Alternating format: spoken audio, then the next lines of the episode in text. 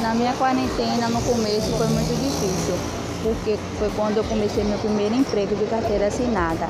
Fiquei doidinha porque veio logo essa doença, mas eu pensei muito bem e vi que era melhor não se cuidar, porque essa doença é muito barril.